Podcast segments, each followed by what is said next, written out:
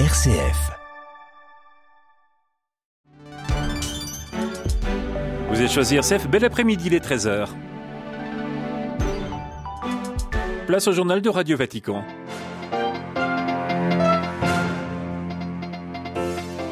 Les images de civils gazaouis fuyant les hôpitaux continuent de faire le tour du monde. Les structures hospitalières du nord de la bande de Gaza sont désormais hors service en raison des combats entre l'armée israélienne et les combattants du Hamas.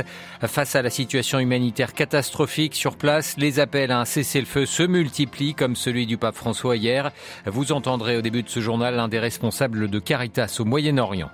L'Irak rapatrie des centaines de ses ressortissants d'un camp de Syrie. Ils sont membres de familles de djihadistes de l'État islamique dont une majorité de femmes et d'enfants. Nous retrouverons notre correspondante à Bagdad. Dans ce journal également, reportage à Barcelone sur la colère des Espagnols face à la loi d'amnistie visant les indépendantistes catalans.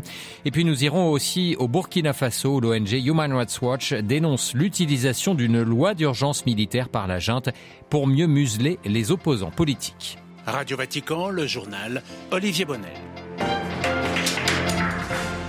Bonjour, 38e jour de la guerre entre Israël et la bande de Gaza et la situation humanitaire dans l'enclave palestinienne reste catastrophique, notamment dans les hôpitaux, les structures hospitalières du nord de la bande de Gaza où l'armée israélienne poursuit ses incursions sont hors service, a annoncé euh, ce, lundi matin le ministère de la Santé locale. Les images provenant de Gaza serrent le cœur comme ces nouveau-nés prématurés morts parce que leur couveuse manquait d'électricité. 27 patients et 7 bébés seraient morts à l'hôpital Al-Shifa de Gaza selon les chiffres donnés par le ministère de la Santé gazaoui. Al-Shifa, le plus grand hôpital de la bande de Gaza qui est cerné par les snipers israéliens. Hier, après l'Angélus, le pape François avait une nouvelle fois demandé un cessez-le-feu pour que la vie des civils soit épargnée à Gaza. Le Saint-Père qui avait demandé également la libération des otages aux mains du Hamas. La Caritas, elle aussi, se mobilise pour appeler à la paix et à protéger les plus vulnérables. Je vous propose d'écouter Karam Abi Yazbek. Il est le coordinateur régional Moyen-Orient pour l'organisation catholique. Le premier niveau, c'est le cessez-le-feu, puisqu'on connaît très bien qu'il y a des gens qui sont en train de mourir tous les heures, même toutes les minutes. Et ça, c'est dur pour euh, l'humanité entière de voir euh, cette atrocité. Le deuxième point, c'est surtout pour l'accès humanitaire euh, à Gaza, mais aussi à Cisjordanie, puisqu'on sait très bien qu'actuellement, certainement, Gaza est en premier. Il y a tout le bombardement, tous les conflits qui se passent, et les gens ils sont euh, dépourvus de tout, euh, de toute aide. Mais en Cisjordanie, ça commence à être aussi la situation difficile. Et le troisième point qu'on voudrait certainement parler de loi internationale et loi humanitaire, comment on peut vraiment mettre ça comme priorité au niveau global et travailler pour la justice, pas seulement pour la paix, mais aussi pour la justice, puisque la cause de ce conflit revient à 75 ans mais pas seulement depuis 7 octobre. Et ça peut continuer si on ne trouve pas des solutions euh, permanentes. Des propos recueillis par notre consoeur Linda Bordoni du programme anglophone de Radio Vatican. Le Premier ministre palestinien demande lui à l'ONU et à l'Union européenne de larguer de l'aide euh, aérienne sur la bande de Gaza afin de soutenir les civils. Mohamed Shtaye s'exprimait lors du Conseil des ministres de l'autorité palestinienne depuis Ramallah. Les Nations Unies ont-elles rendu hommage à leur personnel tué ces dernières semaines à Gaza? Les drapeaux ont été mis en berne devant plusieurs bâtiments de l'ONU ce lundi, en Asie et en Afrique notamment. Une minute de silence doit avoir lieu à Genève aussi. L'UNRWA, l'agence onusienne pour les réfugiés palestiniens, a perdu plus de 100 employés depuis le début du conflit. Et puis, concernant l'aide humanitaire, un navire turc qui transporte des hôpitaux de campagne pour la bande de Gaza est arrivé dans la matinée dans le port égyptien d'Al Arish, un port situé à une cinquantaine de kilomètres du terminal de Rafah, le seul point de passage qui permet d'acheminer de l'aide dans l'enclave palestinienne. Direction l'Irak où 192 familles, soit 776 personnes exactement, ont été rapatriées ces dernières heures du camp syrien d'Al-Hol. Ce camp placé sous administration kurde abrite notamment des familles de djihadistes de l'État islamique. Ces ressortissants irakiens doivent être détenus dans un camp avant de pouvoir retrouver leur région d'origine. Les précisions de notre correspondante à Bagdad, Anne-Sophie Lomov. Le rapatriement en Irak des familles de djihadistes du groupe État islamique retenus jusqu'à ce jour dans le camp syrien d'Alol, au nord-est de la Syrie, se poursuit. 776 personnes, soit près de 192 familles transportées en bus, dont une majorité de femmes et d'enfants, ont franchi hier la frontière irakienne. Un transfert coordonné par le ministère des Migrations et des Déplacés irakiens et des autorités semi-autonomes kurdes syriennes voulues par les Nations Unies et Washington. Avant de pouvoir regagner leur région, ces familles vont être hébergées dans le camp de Jeddah, à 60 km au sud de Mossoul, au nord de l'Irak.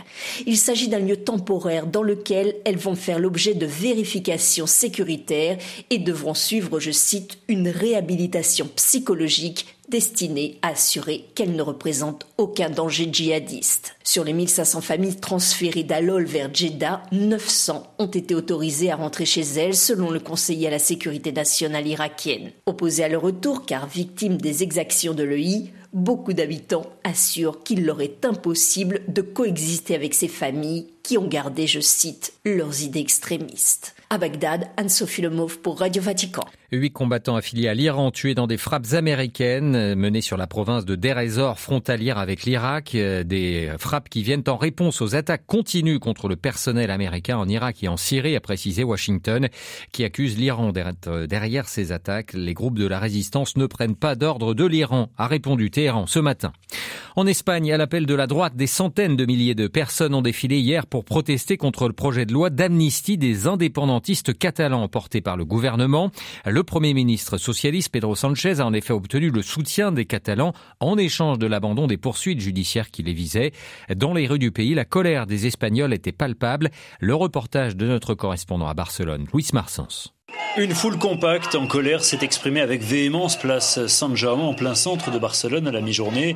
Drapeau espagnol à la main, les manifestants ont des mots très durs contre Pedro Sanchez, qualifié de traître à la nation. Nous allons vers la, la, la dictature. Sanchez veut prendre tous les pouvoirs dans sa main et ça, ça fait que la démocratie est menacée.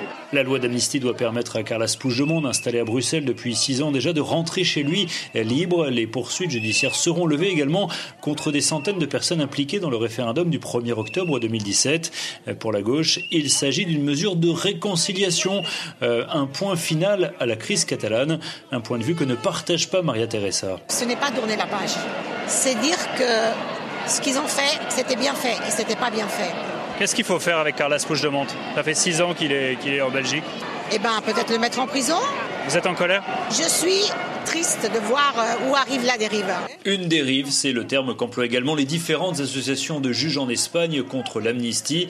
C'est dans ce contexte qu'aura lieu mercredi et jeudi à Madrid le vote d'investiture de Pedro Sanchez. Barcelone, Louis Marsens pour Radio Vatican.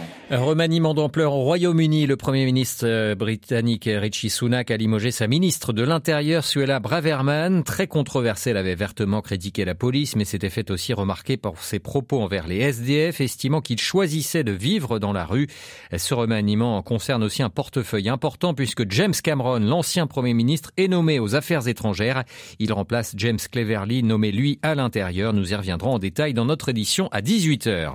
Au Burkina Faso, l'ONG Human Rights Watch dénonce l'utilisation d'une loi d'urgence par la junte pour enrôler de force des opposants politiques dans les opérations de sécurité. Hilaria Legrodier, chercheuse senior sur le Sahel au sein de cette ONG, elle a coordonné un rapport paru il y a quelques jours qui dénonce cette dérive liberticide. Ce qui se passe, c'est que cette loi est en train d'être utilisée pour museler la dissidence, pour réduire au silence euh, les voix critiques, les leaders d'opinion, les journalistes, euh, les défenseurs des droits de l'homme qui ont osé exprimer euh, des avis contraires à ceux de la junte euh, ou qui ont euh, ouvertement critiqué euh, l'administration en place. Donc, nous estimons qu'il s'agit d'une application abusive, arbitraire de la loi qui vise à réduire au silence les dissidents, les opposants, et qui donc ne va pas du tout contribuer aux efforts qui sont pourtant légitimes de lutter contre les groupes islamistes armés qui font ravage au Burkina Faso. Terminons ce journal au Vatican avec ce retour aux origines pour le monastère Mater Ecclésié situé au cœur des jardins du Vatican. Celui qui fut la demeure du pape Benoît XVI pendant dix ans va retrouver sa vocation originelle de lieu accueillant des ordres contemplatifs. Le pape François a convoqué des religieuses de l'ordre bénédictin de l'abbaye de Sainte Scolastique à Victoria de la province de Buenos Aires. C'est le pape Jean-Paul II qui avait érigé canoniquement un monastère demonial de vie contemplative en 1994 à Mater.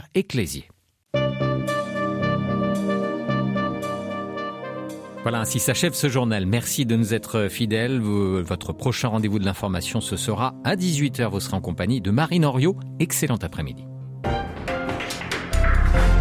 Le journal de Radio Vatican était présenté à l'instant par Olivier Bonnel.